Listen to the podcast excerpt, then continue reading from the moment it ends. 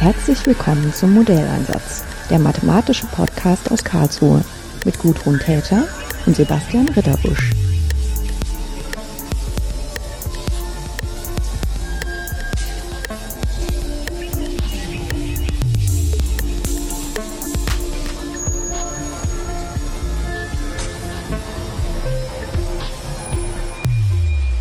Schönen guten Tag, Susanne. Schönen Tag. Wir sitzen beide in Oxford, haben uns hier ein stilles Räumchen gesucht am Rande des Workshops von dem Softwarepaket Phoenix. Und wir hatten im Vorfeld ähm, uns abgesprochen, dass es total schön wäre, diese Gelegenheit zu nutzen, um über deine mathematische Arbeit zu reden, die sich ähm, unter anderem dreht um äh, Strömungsprobleme, wo zwei Phasen beteiligt sind. Vielleicht, was ist denn ein typisches, einfaches Beispiel, äh, wo sowas vorkommt? Von Zwei-Phasenströmungen. Oh, Zwei-Phasenströmungen kommen in wirklich vielen alltäglichen Situationen vor. Aber zum Beispiel äh, eben eine Phase zwischen Wasser und Luft zum Beispiel. Ähm, wenn wir jetzt Luftblasen haben, die in Wasser aufsteigen, oder selbst wenn wir einen Hahn aufdrehen, dann wir haben die Phase zwischen Luft und Wasser äh, und solche Situationen. Ja, in Wirklichkeit ist es so, dass wir eigentlich immer mehrere Phasen haben und dann der Einfachkeit halber uns eine oft auf eine, auf eine konzentrieren und die anderen Phasen als nicht so relevant für die Strömung ansehen. Ähm, was ist denn dann von der Modellbildung her zu beachten, wenn man dann wirklich zwei Phasen hat, wo man auch wirklich die zwei Phasen im Blick behalten muss? Also wie du sagtest mit den Blasen im Wasser, das sind ja so Sachen, da die kann man die nicht weglassen. Die Schwierigkeit darin ist, dass ähm, die Physik von den zwei verschiedenen Phasen sehr unterschiedlich sein kann zum Teil und ähm, die dann quasi mathematisch verschieden modelliert werden müssen und dann komplexe Vorgänge auf diesen Grenzflächen zwischen den zwei Phasen entstehen. Ähm, man hat also dann das Problem, jede Phase selber mathematisch zu beschreiben und dann auch noch die ähm, Wechselwirkungen zwischen den zwei Phasen zu beschreiben. Ja, das heißt, eigentlich ist es nicht eine Verdoppelung der Schwierigkeit, sondern mehr eine Verdreifachung. Ne? So, ja. ja, weil man die Grenzbrecher auch noch sehr gut verstehen muss, weil das dann Teil des Problems ist. Ja, weil sonst von den klassischen Problemen her, also selbst wenn man davon ausgehen würde, dass Strömung was Einfaches ist, was es ja nicht wirklich ist, aber was, was wir denken, dass wir so weit verstanden haben, dass wir für die meisten Anwendungen irgendwie klarkommen, ähm, dann muss man ja doch immer angeben, was auf der Grenze gemacht ja, wird. Klar. Das heißt, das wird immer erstens die Grenze, wo sie verläuft und was dort für Prozesse ähm, ablaufen. Ja. Und zum Teil äh, sind natürlich gerade die Prozesse auf der Oberfläche auch interessant. Ja. Wenn man jetzt denkt, ähm, zum Beispiel in Problemen, wo wir jetzt äh, ähm, Surfactants ja. haben, quasi Prozesse, Transportprozesse von Chemikalien oder sowas auf äh, Oberflächen und die beeinflussen natürlich dann die Interaktion und auch die Geometrien äh, sehr in diesen Problemen. Ja. Das heißt, manchmal hat man das Gefühl, die äh, Modellierung von der Oberfläche ist fast das Schwierigste. Zum Teil, ja. Es gibt andere Baustellen. Ja. Nee, ich meine, das kann auch einfach meine Sicht sein, weil ich halt denke, ähm, Strömungen, selbst wenn das komische Strömungen sind, also nicht wasserähnliche, sondern anders getriggerte Strömungen, da kann ich mir immer schnell was drunter vorstellen.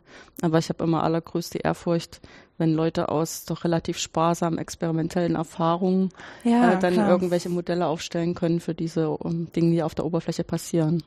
Weil das sind ja auch häufig unterschiedlichste Kräfte, die miteinander in Wechselwirkung genau, interagieren stehen. und das zu modellieren ist. Genau. Äh, also wie, diese Oberflächenspannung ist ja häufig was, was man als erstes versucht. Ja. Also das ist ja auch was, was schon in so einer, in einer einphasigen Strömung eine Rolle spielen kann, wenn ich halt einen, einen, freien Fluss habe. Also frei in dem Sinne, dass es keine, kein Deckel drauf ist, sondern zum Beispiel ich habe einfach das Flussbett, das ist als Geometrie gegeben, das Wasser fließt da durch und was die genau. Grenze zwischen Wasser und Luft ist eigentlich zweiphasig, machen wir aber in der Regel nicht, sondern wir lassen es einphasig, aber wir haben eine freie Oberfläche. Und, und trotzdem eventuell Oberflächen. Genau, und da würde man wahrscheinlich als erstes, ähm, je nachdem wie schnell der Fluss auch ist, aber beim langsamen Fluss zum Beispiel immer erstmal nach der Oberflächenspannung gucken, dass da irgendwas minimiert wird, wenn man annimmt. Und diese Oberflächenspannung, die hängt eben mit der Krümmung äh, der Oberfläche zusammen. Und die quasi geometrisch zu erfassen, ist äh, ja, nicht so einfach. War gut. Es war jetzt so richtig schön den Finger in die Wunde gelegt. ja, weil wenn ich so tue, als wäre Oberflächenspannung was gut verstanden ist, dann ist das ja auch wieder geschummelt. Weil man eben Krümmung verstehen muss und Krümmung in, im dreidimensionalen Raum auf einem zweidimensionalen Objekt ist gar nicht so klar. Genau. Und wenn dann eben noch Sachen dazukommen, die tatsächlich ähm, die Oberflächenspannung beeinflussen, wie Ladungsträger oder ähm, was weiß ich, man macht Salz ins Wasser oder genau. Irgendwelche Sachen, die wirklich auch Einfluss nehmen sollen auf die Oberfläche, dass sie möglichst glatt ist oder möglichst rau, je nachdem, was man gerne möchte, äh, dann kann das schon sehr komplex werden. Genau. Und dann sind wir ja erst an der Stelle, wo wir uns partielle Differentialgleichung aufgeschrieben haben, ne? Mhm. die zwar ja, auch schon so ein richtig. bisschen zum Erschrecken aussehen, ja, weil es so stark gekoppelt ist und ja, man dann auch ein bisschen gucken muss, welche Variablen dann wirklich auch als, ja, so ein bisschen als Randwerk, ein wenigstens an den festen Rändern auch vorgegeben werden müssen. Und ähm, dann kann man die ja in der Form sowieso nicht lösen. Das heißt, man muss irgendeine Numerik für aufsetzen. Richtig.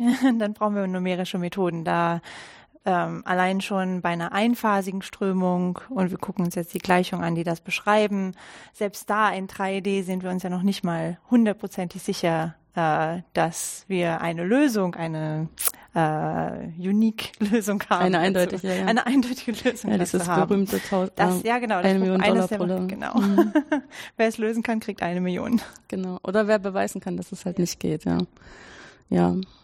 Und dann, wenn noch mehrere Phasen dazukommen, äh, dann sind wir wieder in einer Domäne, wo man analytisch halt leider nur noch sehr wenig lösen kann.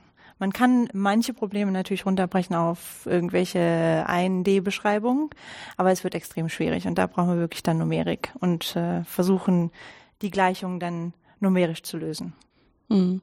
Ja, ich meine, mit diesem ähm, eindimensional, das ist ja dann häufig so, wenn man sagt, also diese ähm, tiefsten Eigenschaften der Strömung, die brauchen das Dreidimensionale gar nicht. Man kann das irgendwie als was Flaches In manchen Wasser Prozessen kann man es natürlich äh, genau. eher.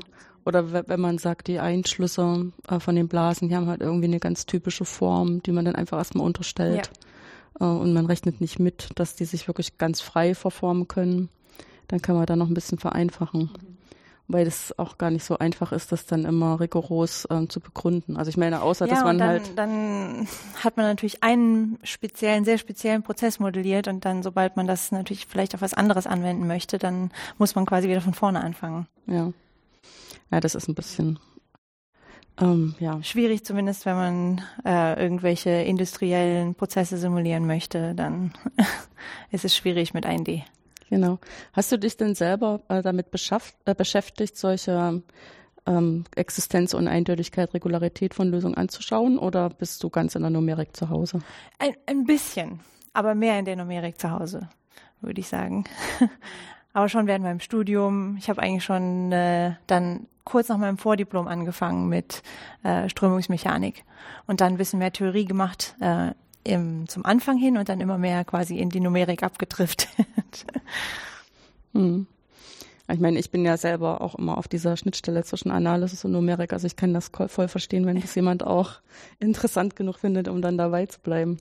Aber ich finde auch, dass ähm, das ähm, hat immer so Strömung sozusagen auch zwischen den Arbeitsgebieten, dass man ähm, Ideen bekommt, indem man Abbildungen sieht, die erstmal nur numerisch gemacht sind, äh, auf welche Art und Weise man vielleicht so ein Eindeutigkeitsproblem angehen könnte. Und auch, dass man versteht, warum bestimmte numerische Verfahren sich einfach nicht gutartig verhalten, wenn man schon von vornherein weiß, dass die Lösung, die approximiert werden soll, dort vielleicht einen Sprung hat und dass man dann vielleicht auch das numerische Verfahren entsprechend anpassen, anpassen müssen. Ja. bei der Numerik von solchen äh, Sachen, wo man im Prinzip die, also man hat zwei ähm, Stoffe und man hat diese Grenze dazwischen, dieses Interface, dann ist es ja immer so eine der grundlegenden Fragen, wie mache ich das mit meinem Rechengitter? Richtig. Wenn wir was numerisch lösen, normalerweise müssen wir dann äh, den kontinuierlichen Raum, den wir beschreiben wollen, ähm, diskretisieren. Und das bedeutet, dass wir normalerweise äh, ein Gitter generieren müssen. Ähm, und wenn wir natürlich jetzt zum Beispiel eine Luftblase haben, die sich sehr stark äh, bewegt, dann ist es sehr, sehr schwierig, das quasi mit einem Gitter aufzulösen. Denn das Gitter muss eigentlich, weil wir jetzt komplizierte Oberflächen, ähm, Oberflächen Gleichung haben, müssen wir quasi das Gitter der, dieser Deformation anpassen. Und das kann sehr, sehr schwierig sein. Mhm. Ja, weil der Punkt ist ja, dass ähm, so wie wir das vorhin beschrieben haben, wir nehmen das ja deshalb ins Problem rein, weil das was sehr Relevantes ist. Das heißt, diese Oberfläche muss besonders das gut aufgelöst sein. Ja, und da gibt's halt immer diese Gretchenfrage, nehme ich das Gitter und mache es halt sehr fein, damit es dann in der Nähe der Oberfläche ähm, auch genug Gitterpunkte hat. Oder finde ich irgendwelche Möglichkeiten, dass ich die Gitterpunkte von vornherein auf der sich bewegenden Grenzschicht Oberfläche habe. befinden, ja. Und dann lasse ich das halt, das Gitter irgendwie laufen. Mhm. Was ist denn jetzt ähm, deine Lieblingsvariante? In meinem Fall, ähm, ich ähm, entwickle Methoden, äh, in denen ich quasi das Gitter äh, anreichere, so dass ich quasi ähm, Sprünge und andere komplizierte Sachen darstellen kann ähm, ohne das Gitter zu bewegen. Und das ist eben speziell daran. Und ohne eine sehr hohe Auflösung zu brauchen. Das klingt so, als ob man dann anschließend äh, das numerische Verfahren besonders einfach benutzen kann. Ja, dafür ist es gedacht. Es ist eigentlich dafür gedacht, dass man quasi das Verfahren einmal entwickelt und dann, dass es anwendbar ist auf, auf mehrere Multiphasenprobleme. Jetzt nicht unbedingt nur für Zwei-Phasenströmungen, sondern vielleicht eben auch für äh, Wechsel zwischen Verschmelzen oder ähm, Solidification. Ja, wenn es ja. wieder sich verfestigt, ja. Also es geht im Prinzip um physikalische Übergänge zwischen gasförmig, flüssig und fest. Und ähm, das weiß man ja selber auch vom Wasser, äh, dass dann tatsächlich die Materialeigenschaften ganz schön unterschiedlich ja, sich, sind. Je sich verändern. Genau. Aber das Ziel ist halt wirklich numerische Methoden zu entwickeln, die in all diesen Fällen eigentlich gut sind und das quasi ähm, simulieren können. Mhm. Ähm, ist das jetzt auch ein Framework, was tatsächlich an diesem äh, Phoenix, in der Software, für die jetzt die Tagung stattfindet, implementiert ist? Ja. es basiert auf Phoenix. Für mich war es immer so, ähm, ich hatte immer ein starkes Interesse auch an äh, Softwareentwicklung. Mhm. Und habe auch in meinem Studium quasi schon angefangen mit ähm, Informatik und viel Programmierung. Ähm, und für mich war es wirklich wichtig, äh, existierende Pakete zu benutzen und nicht jetzt nur für mich alleine quasi anzufangen und, und was quasi von Grund auf zu schreiben, da das natürlich sehr viel Zeit braucht, ähm, sondern eher mit anderen Leuten zusammenzuarbeiten und äh, zu sehen, dass quasi verschiedene Leute verschiedene Sachen implementieren und man die dann äh, zusammensetzen kann. Was natürlich auch nicht so einfach ist, weil man natürlich viele Leute dann koordinieren muss, die zusammenarbeiten ähm, und auch sicherstellen muss, dass die Software natürlich äh, benutzbar ist für alle und solche Sachen. Hm. Ja, im Prinzip hat man ja nur ich will jetzt mal ganz grob vereinfacht sagen, zwei Möglichkeiten. Entweder man ist selber halt Teil von einer großen Gruppe, die ja. es halt in der Gemeinschaft schafft, so ein Paket auf die Beine genau, zu stellen und zu Weil pflegen. einer alleine, das ist. Genau. Oder man hat halt irgendwelche Software, die offen zur Verfügung steht, ähm, die man sich aneignen kann, ja. wo man dann vielleicht auch als Zweierteam ähm, vorangehen kann und das entsprechend anpasst oder noch neue Module dazu schreibt. Genau. Und in meinem Fall habe ich eben Modul zu Phoenix hinzugeschrieben. Ja, zum Glück ist es ja heutzutage auch gar nicht mehr so schwierig, ähm, sowas dann auch über relativ große Entfernungen hinweg, also so eine Kommunikation aufrechtzuerhalten, weil rings um so ein Software-System hat man ja dann auch Fragen, die dann, da kann das noch so gut beschrieben sein, doch nur Leute beantworten können, die entweder schon sehr tief damit gearbeitet haben oder es selber geschrieben haben und man dann so ein Forum dazu hat und das ein bisschen diskutieren kann. Genau, Foren, Chat-Channels, dann natürlich ähm, die Webseiten, wo man äh, gemeinsam Code hochlädt und äh, schreibt quasi, was man geändert hat und solche Sachen. Und dann natürlich Meetings wie hier. Ja, stimmt. Das ist dann auch wichtig, dass man sich ab und zu ja, mal richtig auch sieht. Auch mal wirklich sieht, ja. Genau. Selbst wenn man vielleicht äh, der eine in den USA ist und der andere in Großbritannien und der dritte in Deutschland. Mhm. Ja, zumal es ist ja schon immer so ein bisschen, ähm, dass man aufbauen möchte auch auf Erfahrungen, die andere gemacht haben. Also man steht vielleicht wieder. Man muss ja nicht wieder dieselben Fehler machen. Dieselben Fehler, ja. Oder dass Leute mal irgendwas gehört haben. Weil es geht ja noch weiter. Wir haben gestern schon darüber gesprochen. Ähm, selbst wenn man jetzt ähm, das fertige Programmpaket hat und dann hat man irgendwas gerechnet, was hoffentlich auch der Realität entspricht, zumindest ja. soweit man es modelliert hat, dann muss man das ja auch irgendwie so visualisieren, dass man das überhaupt erkennen kann. Ne? Ja. ja, weil mit diesen Datenreihen als Mensch ist man da. ich meine, es gibt dann schon immer mal so lustige Erlebnisse, dass man feststellt, dann ist man schon so getriggert drauf, dass man tatsächlich aus diesen Daten, also aus Zahlen schon irgendwas sieht, ob es stimmt oder nicht. Ne? Aber so im Großen und Ganzen braucht man ja dann auch noch Sachen, wo man dann was visualisieren kann oder äh, das über für irgendwelche anderen Sachen aufbereiten kann. Und dann sitzt, sitzt man auch wieder da und denkt, hm, was nehme ich jetzt? Was ist jetzt irgendwie geeignet? Was passt gut zu dem Softwarepaket? Wenn man dann einfach mal so jemanden beim Smalltalk über einen Kaffee fragen kann, ob er irgendwas, ob er gute Tipps hat. Ne? Und wie hast du von Phoenix gehört? Ähm, ich habe im letzten Jahr das Glück gehabt, dass ich äh, die ähm, Marie Rognes sprechen konnte. Die war bei uns in Karlsruhe zu Gast. Wir hatten eine Tagung ausgerichtet zu partiellen Differentialgleichungen.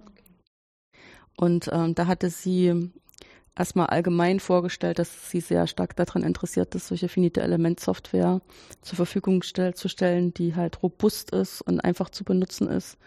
Da war das für mich jetzt noch nicht unbedingt mit dem Programmpaket verbunden gewesen.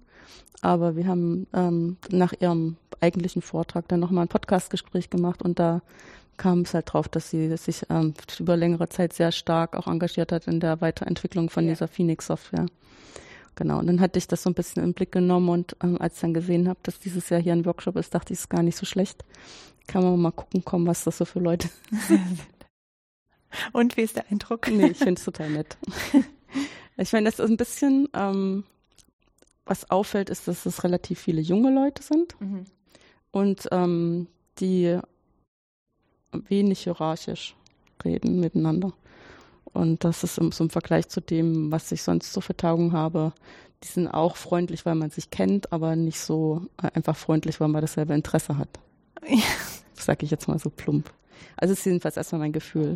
Dafür, dass ich ja wirklich als Newbie hergekommen bin und gar keinen kannte, ähm, war das äh, irgendwie ganz, ganz einfach ins Gespräch zu kommen und auch total nett. Das ja. ist gut. Ja. Nee, was ich auch ein bisschen eindrucksvoll finde, ist, dass es ja doch sehr, also dass die Leute, die das benutzen, schon ziemlich gleichmäßig über die Erde verteilt sind. Also es sind Leute aus USA da, also aus Brasilien. Weltweit, ja. Genau, aus Italien, Frankreich. Ich meine, klar, Europa ist sowieso stark Wir vertreten. haben schon manche Zentren quasi, ja. wo äh, die Software mehr entwickelt wird als in anderen. Aber es ist wirklich sehr weit verteilt. Und es wird auch, wir haben, glaube ich, pro Monat mehrere tausend Downloads. Und es sind ziemlich viele, immer wieder neue äh, User. Hm. Also es gibt wirklich ähm, the need. Der ist also wirklich eine ja. Lücke, die da gefüllt wird. Gott, ja. mein Deutsch. ja, eine Lücke, die dort gefüllt wird, ja. Aber auch immer mehr Firmen. Also dieses Jahr ist mir dann zum ersten Mal aufgefallen, dass auch äh, einige Startup-Leute da sind. Stimmt, ja. Die quasi Interesse haben. Es ist dann schon so ein bisschen putzig, wenn man im Gespräch ähm, unterstellt hat, das Gegenüber ist irgendeiner Universität und dann stellt sich so nebenbei raus. Ja. Nee, nee das sind Startup-Leute. Leute vom Bosch, da sind wir gestern beim Essen gegenüber und so, ja. Das ist dann auch interessant. Ja, zumal das ist für mich auch ein bisschen so ein interessanter Prozess zu sehen.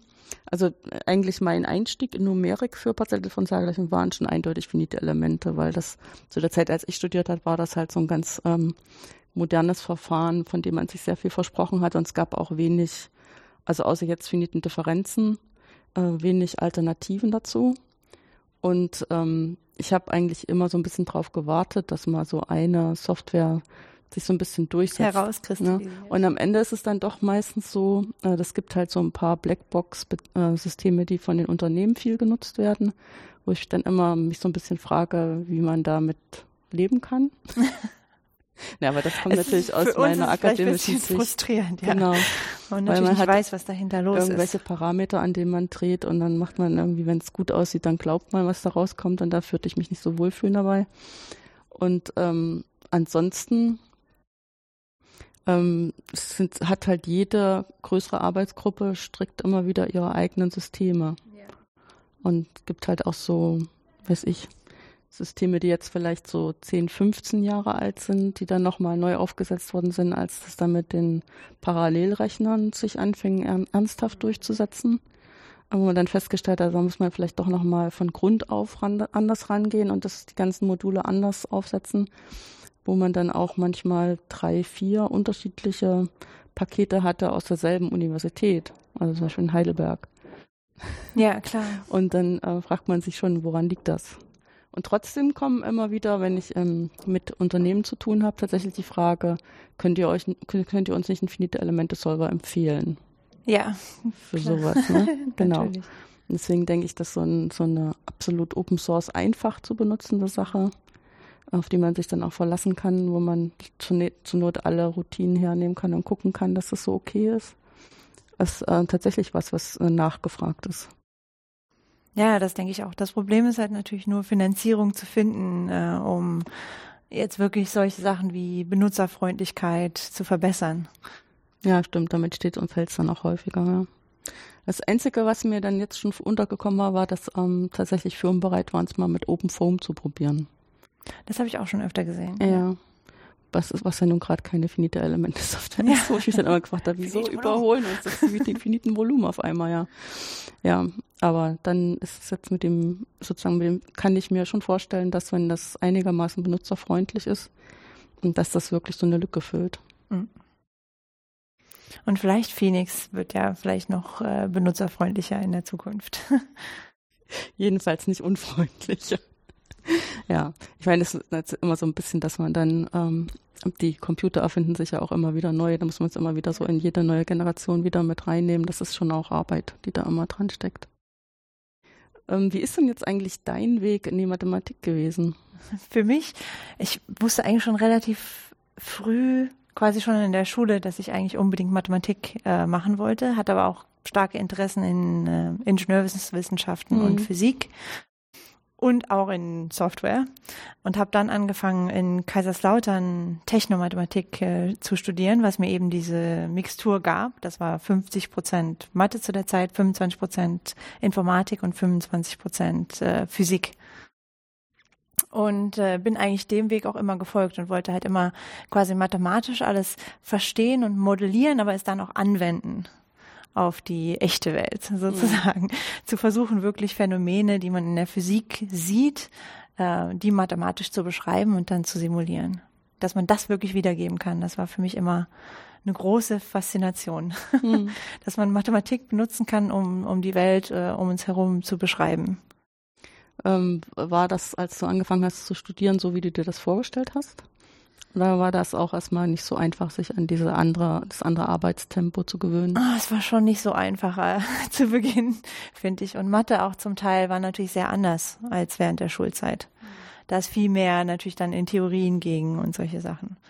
Ähm, aber ja, Physik und äh, Informatik fiel mir immer relativ leicht, aber manche Aspekte von der Mathematik waren erstmal schwierig, weil man sich sehr umgewöhnen musste mit der Struktur. Wir hatten natürlich in der Schulzeit jetzt nicht die Struktur von Beweisführung und solche Sachen. Und das hat ein bisschen gedauert. Ja, ich habe auch immer ein bisschen das Gefühl, bei der Technomathematik ist das auch so ein bisschen so eine Schummelpackung, dass man sagt, man kann also man hat sozusagen einen Studiengang, in Wirklichkeit hat man ja so ein bisschen so anderthalb. Ne? Mhm. also das ähm, heutzutage, wo das alles so versucht wird, in ECTS-Punkten abzurechnen und wirklich in Stunden umzurechnen, ähm, wird es ein bisschen durchschaubarer und ist in dem Zuge auch schon manches ein bisschen äh, eingeschränkt worden, was man vorher als normal ansah. Aber nichtsdestotrotz muss man ja damit klarkommen, dass man auch in unterschiedlichen Kulturen lebt. Ja, und das war schon zum Teil nicht so einfach, weil natürlich, ich hatte Physikvorlesungen mit den Physikern, mhm. Informatikvorlesungen mit den Informatikern und dann Mathematik mit den Mathematikern. Und, und äh, wie du schon sagst, dann die Kulturen sind häufig sehr unterschiedlich und man muss sich dann schon sehr anpassen in den verschiedenen Examen äh, auf die verschiedenen Felder. Aber das hat mir eigentlich immer äh, im Prinzip, äh, das war eine Herausforderung, die mir immer Spaß gemacht hat. Nur ja, schon nicht so einfach mhm. erstmal. Ja, also wenn du das jetzt nicht gesagt hättest, hätte ich das jetzt gesagt, dass es auch eine, ähm, eine positive Sache ist, wenn man die unterschiedlichen Kulturen hat, weil man auch so ein bisschen hin und her, also und zwei Sachen, weshalb ich das denke. Das eine ist, man kann so ein bisschen hin und her gehen, wenn einen gerade einem was frustet. Ja. Kann man ja immer an das andere Thema rangehen und weil das ein bisschen anders ist, hat man da wahrscheinlich dann gerade nicht auch noch Frust, sondern da schafft man gerade irgendwas und kann das wieder ein bisschen ausgleichen. Und meine Position im Moment ist äh, in den Ingenieurwissenschaften, aber das ist das erste Mal quasi, dass ich mhm. äh, in einem Ingenieursdepartment bin. Davor war ich immer quasi in der angewandten Mathematik. Ja. Ja, ich weiß auch nicht, muss man jetzt eigentlich im Ausland sehr viel erklären, was so ein Technomathematikabschluss ist? Schon. ja, ne? Das gibt's eben nicht so äh, hier. Aber ich denke, in Deutschland hat es sich ganz gut ausgeweitet. Zu der Zeit, wo ich angefangen habe zu studieren, war es, glaube ich, nur an zwei Universitäten zu der Zeit. Hm, ja, Kaiserslautern hat das ja mit erfunden. Ja. Mit Professor Neunzeit. Genau, haben das dann erstmal auch sehr propagiert. Ich denke mal, die haben wahrscheinlich damals auch noch vermutet, dass es sich noch mehr durchsetzen wird weil die Herausforderungen, die der Computer bringt, ja schon eigentlich danach ruft, dass Leute äh, beides lernen müssen. Also dieses, ähm, dass man in der Fachwissenschaft wie Maschinenbau oder Verfahrenstechnik oder Physik steht und dazu einen mathematischen Hintergrund mitbringt und das auf dem Computer umsetzen kann. Aber es ist halt auch ein schwieriges Studium. Das heißt, da gehen dann irgendwie nur die Enthusiasten hin und schaffen das dann auch. Aber ich denke schon, es hat mir sehr viel gegeben. Und ähm, ja, es, es war schon im, in Retrospekt auch wirklich, was ich wollte.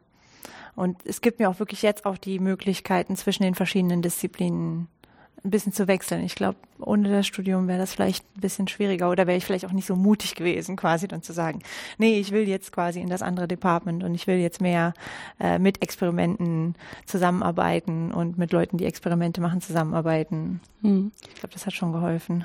Ah, was hattest du denn als Diplomarbeit in Kaiserslautern gemacht?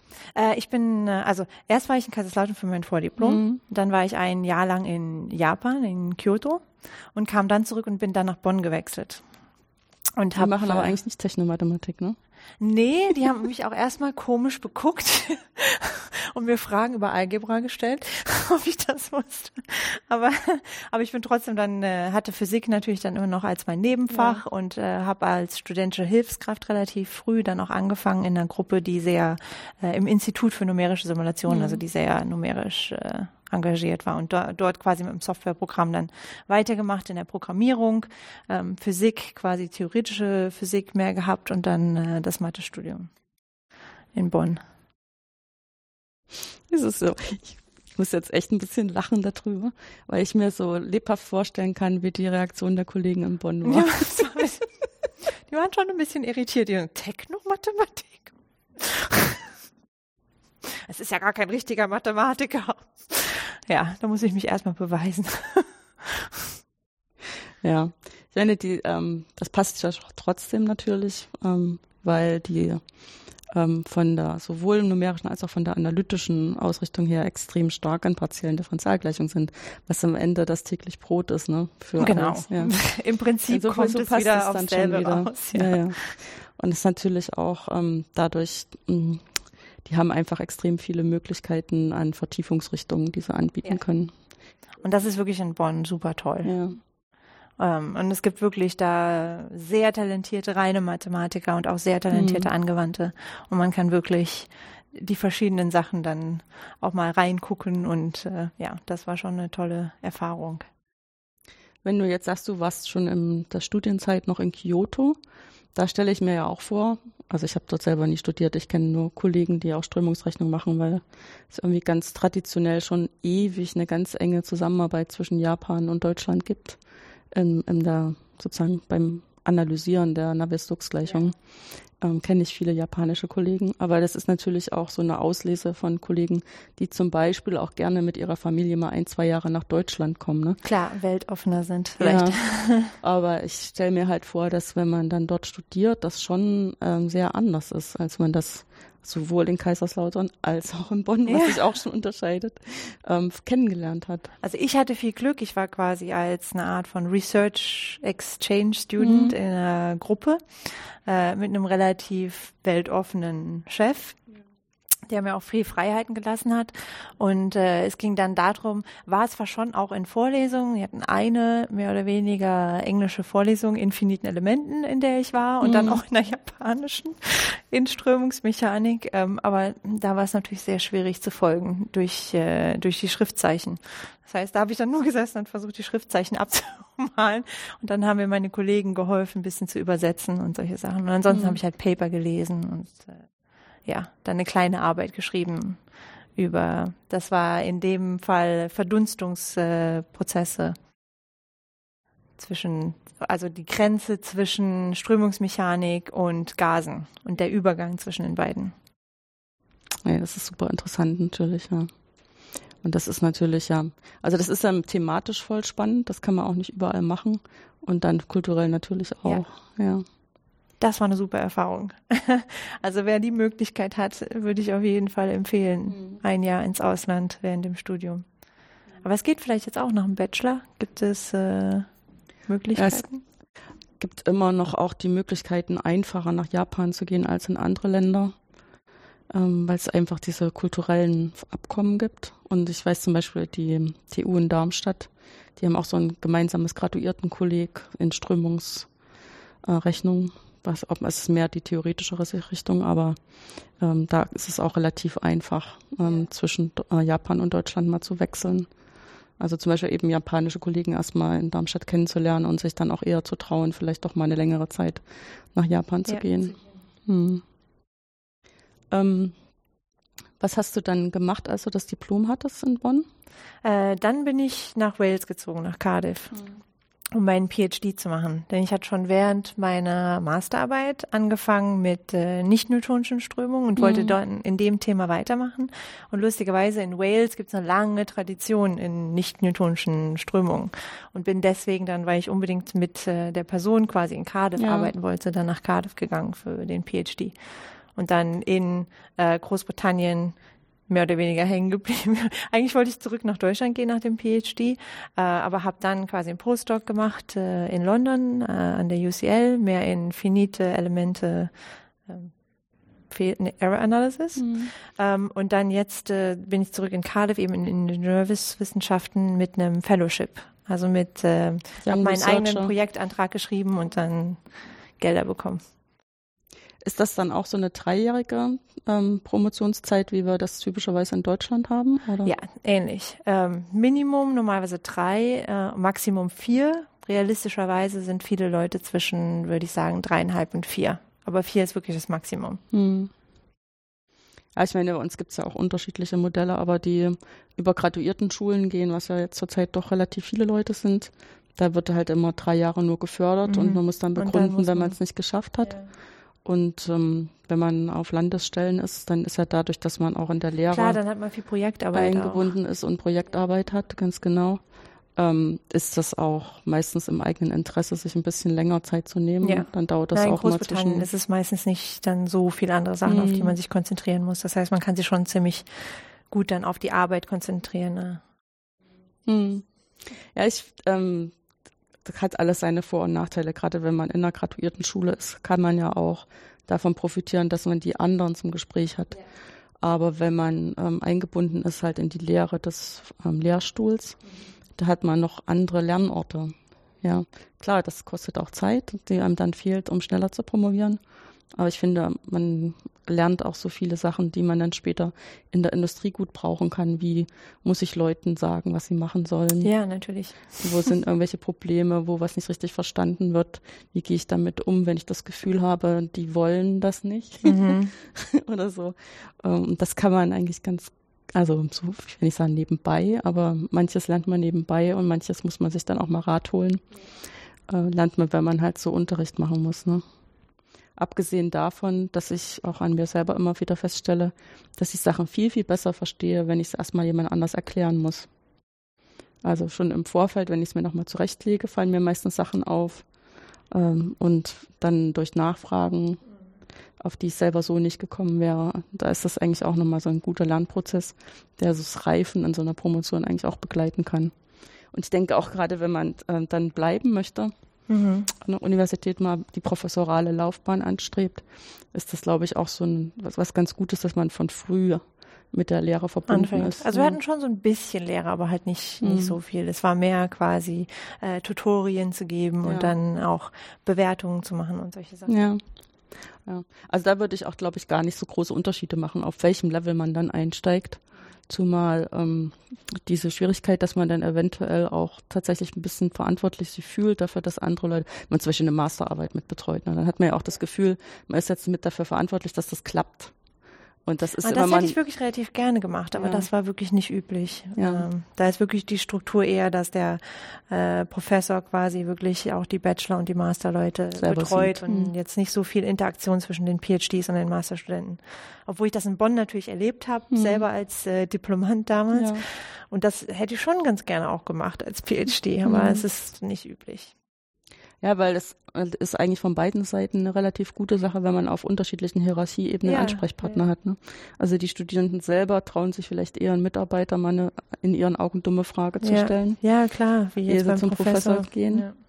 Selbst äh, wenn der Professor von sich aus das Gefühl hat, er ist eigentlich ganz zugänglich, ist die Schranke schon im Kopf. denke ich auch. Mhm. Und ähm, nichtsdestotrotz muss man ja dann als jemand, der dann am Ende die Note gibt, auch den Prozess begleiten und gucken, dass das alles läuft. Und dann hat jeder so eine andere Rolle. Und ich denke, so ein bisschen ja, ich als denke Ensemble. schon, dass diese Zwischenhierarchien quasi in der Betreuung ja. äh, in Deutschland wirklich gut sind. Mhm. Und die fehlen so ein bisschen. Genau. ähm, jetzt ist das ja von außen gesehen immer so ein bisschen putzig, wenn man auf Großbritannien guckt mit diesen unterschiedlichen Teilen. Also ähm, Schottland und ähm, England, da hat man ja immer schon so ein bisschen, dass sie sich mal ähm, bekriegt haben und die einen sind eben mehr so europäisch ausgerichtet, die anderen jetzt gerade nicht so. Äh, und ich meine, Nordirland hat sich äh, zumindest in meiner Lebenszeit eben sehr viel durch die kriegerischen Geschehnisse in, ins Gedächtnis geschrieben. Aber dieses Wales das kennt keiner. Was? Naja, das ist so, das fällt halt immer nur ein bisschen auf, wenn sich Leute lustig machen über die lustigen Ortsnamen oder sowas, ne? Oder über die Sprache. Ähm, ist denn das jetzt, ich meine, es gehört zum selben Land, aber ist es tatsächlich so, dass man einen Unterschied merkt, wenn man ja, an der Uni Ganz klar. Hm. Die machen, natürlich sind sie auch äh, stolz eher dann auf, auf ihren Ursprung und wollen sich wirklich auch von England absetzen. Hm. Äh, als eigenes Land. Und natürlich haben ja auch mit Welsh quasi ihre eigene Sprache. Nationalsprache mhm. und alles ist auch zweisprachig. Äh, jede offizielle E-Mail, jedes äh, Verkehrsschild, ist, alles ist zweisprachig. Aber jetzt ist es schon so, dass in Cardiff, jetzt wo ich selber lebe, relativ wenig äh, Welsh gesprochen wird. Man hört es halt schon so ein bisschen ab und zu. Aber wenn man jetzt quasi in den Norden von Wales mehr reingeht oder mehr Richtung Swansea, dann äh, findet man immer mehr Muttersprachler auch für, für Welsh. Aber wir haben schon eine ganz andere, denke ich, kulturelle Ausrichtung äh, als jetzt die Engländer. Und es gibt auch immer noch so ein bisschen, schon immer Reibung natürlich, dadurch, dass England quasi immer der Dominante war und quasi immer Invasionen gemacht hat nach Schottland und nach Wales. Es ist ähnlich zwischen Wales und England wie zwischen Schottland und England, mhm. dass England quasi als Aggressor wahrgenommen wird und dass die Waliser sich absetzen wollen davon mhm. zum Teil. Und auch die Queen ist nicht so ein großer Deal in, in Wales. Es geht mehr um Rugby. Rugby ist quasi der Nationalstolz. Aber die Ausbildung an den Universitäten ist dann trotzdem noch relativ ähnlich organisiert. Ja, das ist ähnlich. Mhm. Und das ist quasi alles äh, geregelt. Und jetzt es wird immer mehr Verantwortung schon dem walisischen Parlament äh, auch äh, in Sachen Bildung ähm, zugesprochen. Aber es ist wirklich immer noch ein Prozess und es ist alles sehr ähnlich. Also man kann schon dann auch wechseln zwischen Wales und England und ja. Ja, ja, es kann ja sonst schon ganz schön klein werden. Ne? Ja. ich weiß auch nicht, ähm, wir haben ja auf dem Kontinent auch solche Länder, wo man von außen immer sagt, muss es wirklich solche kleinen Länder geben wie Luxemburg oder dann noch Belgien, wo die sich dann auch noch in zwei Kulturen aufteilen und so. Aber da haben wir es ja irgendwie geschafft, ähm, da so ein bisschen die Grenzen immer unwichtiger werden zu lassen, zumindest im Hin- und Hergehen ähm, auf universitärer Ebene und auch im Hin- und Hergehen als Gast. Mhm. Zumal jetzt auch mit der gleichen Währung und so, da fallen so ein paar Sachen weg. Wenn diese Vielgestaltigkeit der Kulturen ist ja ansonsten eigentlich eher äh, was, was Angenehmes zu sehen, ja. dass sich nicht alles so, alles überall gleich ist. Ähm, Gibt es denn irgendwie so ein Tipp von deiner Seite, äh, wenn man sich so seinen Weg sucht? Ähm, also was hat dir vielleicht überraschend auch ähm, geholfen, für dich klarer zu sehen, in welche Richtung du dich entwickeln willst? Also ich frage das vor allen Dingen jetzt, ich sage das mal als Erklärung dazu. Wenn du sagst, du hast ähm, dich bewusst für Technomathematik entschieden, da würde ich sagen, selbst das würden schon nicht viele Leute überhaupt wissen, dass es die Entscheidung gibt, so Kaiserslautern hinter den Bergen bei den Zwergen. Ne? So. Aber dann von dort nach Japan zu gehen und anschließend die Traute zu haben, in Bonn weiterzumachen, da muss es ja doch irgendwie immer Stellen gegeben haben, wo du dir sehr klar darüber geworden bist, ähm, was du wirklich willst. Ja. Deswegen stelle ich dir diese Frage. Wie schon, eigentlich seit Schulzeiten wusste ich eigentlich schon, welche, was ich quasi simulieren und modellieren mhm. wollte und wo ich hin wollte. Ähm, und dann die quasi die Entscheidung mit Kaiserslautern, das kam tatsächlich durch einen Open Day und mhm. äh, ich habe halt immer nach einer Mischung gesucht und ich war mir halt nicht sicher, will ich Physik studieren, will ich Mathe studieren, will ich Informatik studieren und war so ein bisschen hin und her gerissen und nichts hat irgendwie so gepasst. Und es gab halt einen Open Day in Kaiserslautern, wo sie die Technomathematik vorgestellt, vorgestellt haben. haben. Und ja. ich habe gedacht, ha, das ist genau das, was ich gesucht habe, quasi. Die Mischung, die ich eigentlich machen wollte, ja. die ich schon immer machen mhm. wollte. Und bin dann deswegen dahin und nach Japan. Ich wollte unbedingt nach Japan, um eine andere Kultur einfach äh, zu erfahren. Und äh, bin da halt dann in die Strömungsmechanik. Und danach wusste ich halt, okay, ich will Strömungsmechanik weitermachen. Mhm. Wo gibt's gute Strömungsmechanik? Und auch halt mit Japanisch weitermachen. Und äh, deswegen ist die Entscheidung halt auf Bonn dann gefallen. Und dann halt mich wirklich thematisch. Dann, dann war es immer mehr quasi spezielle Themen in der Strömungsmechanik, die mich fasziniert haben ja, und die ich weitermachen wollte. Und habe mir dann quasi die Leute gesucht, die Experten sind in dem Feld die Leute quasi angesprochen, ähm, Unterhaltung gehabt und gesehen, okay, mit, äh, mit der Person kann, äh, kann ich gut arbeiten und da versuche ich hinzugehen. Also für mich war es ziemlich viel, aber ja auch ähm, natürlich das Thema auf der einen Seite, aber dann auf der anderen Seite auch quasi Menschen zu treffen ähm, also zu solchen, wenn man eine Chance hat, selbst äh, als äh, jetzt als Masterstudent oder so auf Konferenzen zu, zu gehen, die vielleicht äh, lokal sind, würde ich das immer empfehlen, um dann auch äh, Leute zu sehen, mit Leuten zu sprechen. Und wenn, wenn ein was, wenn man was sieht, also für mich war es immer so, dass wenn ich was gesehen habe, irgendwie man hat schon einen Instinkt, richtig? Also man sieht was und man denkt, ach, das ist toll, das will ich machen.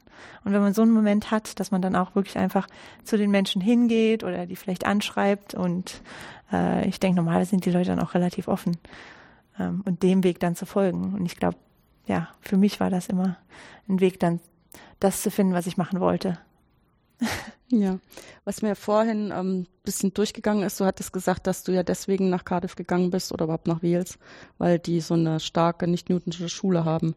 In welche Richtung nicht-Newtonsch ähm, bist du denn spezialisiert? Äh, Viskoelastizität. Viskoelastizität. Ja. Und das war halt in Wales auch für eine lange Zeit lang. Also die ähm, erste Welle von Modellierern waren ziemlich viele in Wales. Und die Tradition lebt halt immer noch weiter in dem Land. Ja. Gut, ist ja ganz putzig, weil morgen bin ich dann an der UCL. Ah, Helen Wilson? Ich werde mich auf alle Fälle mit ihr treffen. Ähm, sie war jetzt erstmal so ein bisschen zurückhaltend, ob wir schon noch ein zweites Gespräch führen sollen, okay. weil wir hier oh, vor zwei war, war es hat, hat, mir auch sehr gefallen. viel Freude gemacht. Ja. ja, ja. Genau, und da haben wir schon mal ein bisschen erklärt, was viskoelastisch alles ist ja. und wie das mit dem Ketchup ist und so. Für mich äh, waren halt Visco dann erstmal natürlich Strömungsmechanik, war meine quasi erste große Leidenschaft ja. und dann, als ich nicht newtonische äh, Fluide entdeckt habe, das war auch so ein Aha-Moment, da die natürlich sich sehr unterschiedlich verhalten von dem, was man eigentlich so denkt und was Nicht mich halt intuitiv, ja. ja komplett zum Beispiel eben der Weißenberg-Effekt, wenn man äh, einen rotierenden Stab ähm, reinhält, dann normalerweise, wenn man einen rotierenden Stab quasi in jetzt Wasser hält, dann bildet das ja einen Wirbel nach unten. Aber wenn man es in ein viskolastisches Fluid hält, dann klettert das nach oben. Und für mich war das so, ha, wie kann das sein? Und wie modelliere ich das? Wie kann ich das mathematisch ausdrücken? Und wie kann ich den Effekt quasi einfangen? Solche, solche, ja, physikalischen Phänomene, die so anders sind. Das hat mich halt dann da rein getrieben. Es war immer vielleicht die Physik auch, die mich fasziniert hat und solche Sachen dann mathematisch zu beschreiben. Wie kann, wie kann ich das einfangen? Aber da muss ich zugeben, dass ich da auch immer wieder fasziniert bin, äh, was man ähm, alles für unterschiedliche ähm, Materialien hat, die sich eben irgendwie wie eine so Flüssigkeit verhalten, ja. aber ganz anders als Wasser oder Luft strömen. Was bist du? Aber das ist ja auch die quasi in, in Reologie, das ist äh, das Studium von diesen nicht äh, nicht nur Strömungen, ist ja auch die Auffassung oder die Weltauffassung, dass alles fließt, alles um uns herum fließt. Wenn man, in Wenn man jetzt Zeit lang gibt. genug guckt, genau. genau ja. Selbst die Berge fließen und solche Sachen, das hat mich immer sehr fasziniert. Mhm. Eben, was, was ist das Material? Ist es fest? Ist es Strömung? und was sind die Übergänge? Mhm. Ja, weil das ist ja auch, wenn ich an einem Berg klettere und ich will da einen, einen Haken einschlagen, dann muss ich das schon wie einen Festkörper behandeln. Ne?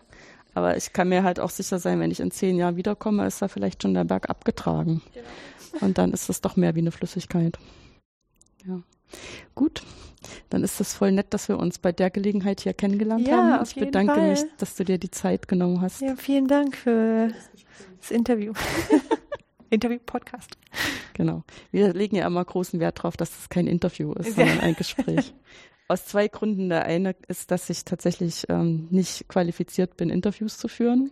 Also Leute, die das äh, wirklich als Beruf machen, würden das auch als eine Überheblichkeit empfinden. Aber ich finde halt auch dieses, dass wir beide ja in gewisser Weise benachbarte Fachgebiete vertreten und uns dann aus der, aus der Sicht unterhalten, ist ja tatsächlich was anderes, als wenn ich jetzt jemand wäre, der eigentlich ähm, irgendeine humanistische Ausbildung hat, normalerweise für Zeitschriften irgendwas Klar. schreibt und ein Interesse an dem Thema hat, aber das halt irgendwie ähm, in seine oder ihre Worte fassen muss. Er fragt ganz anders und äh, versucht Sachen ganz anders aufzubereiten, als wir das machen, wenn wir als Mathematikerin reden. Deswegen sage ich immer Podcast, Podcast. als Gespräch. vielen, vielen Dank.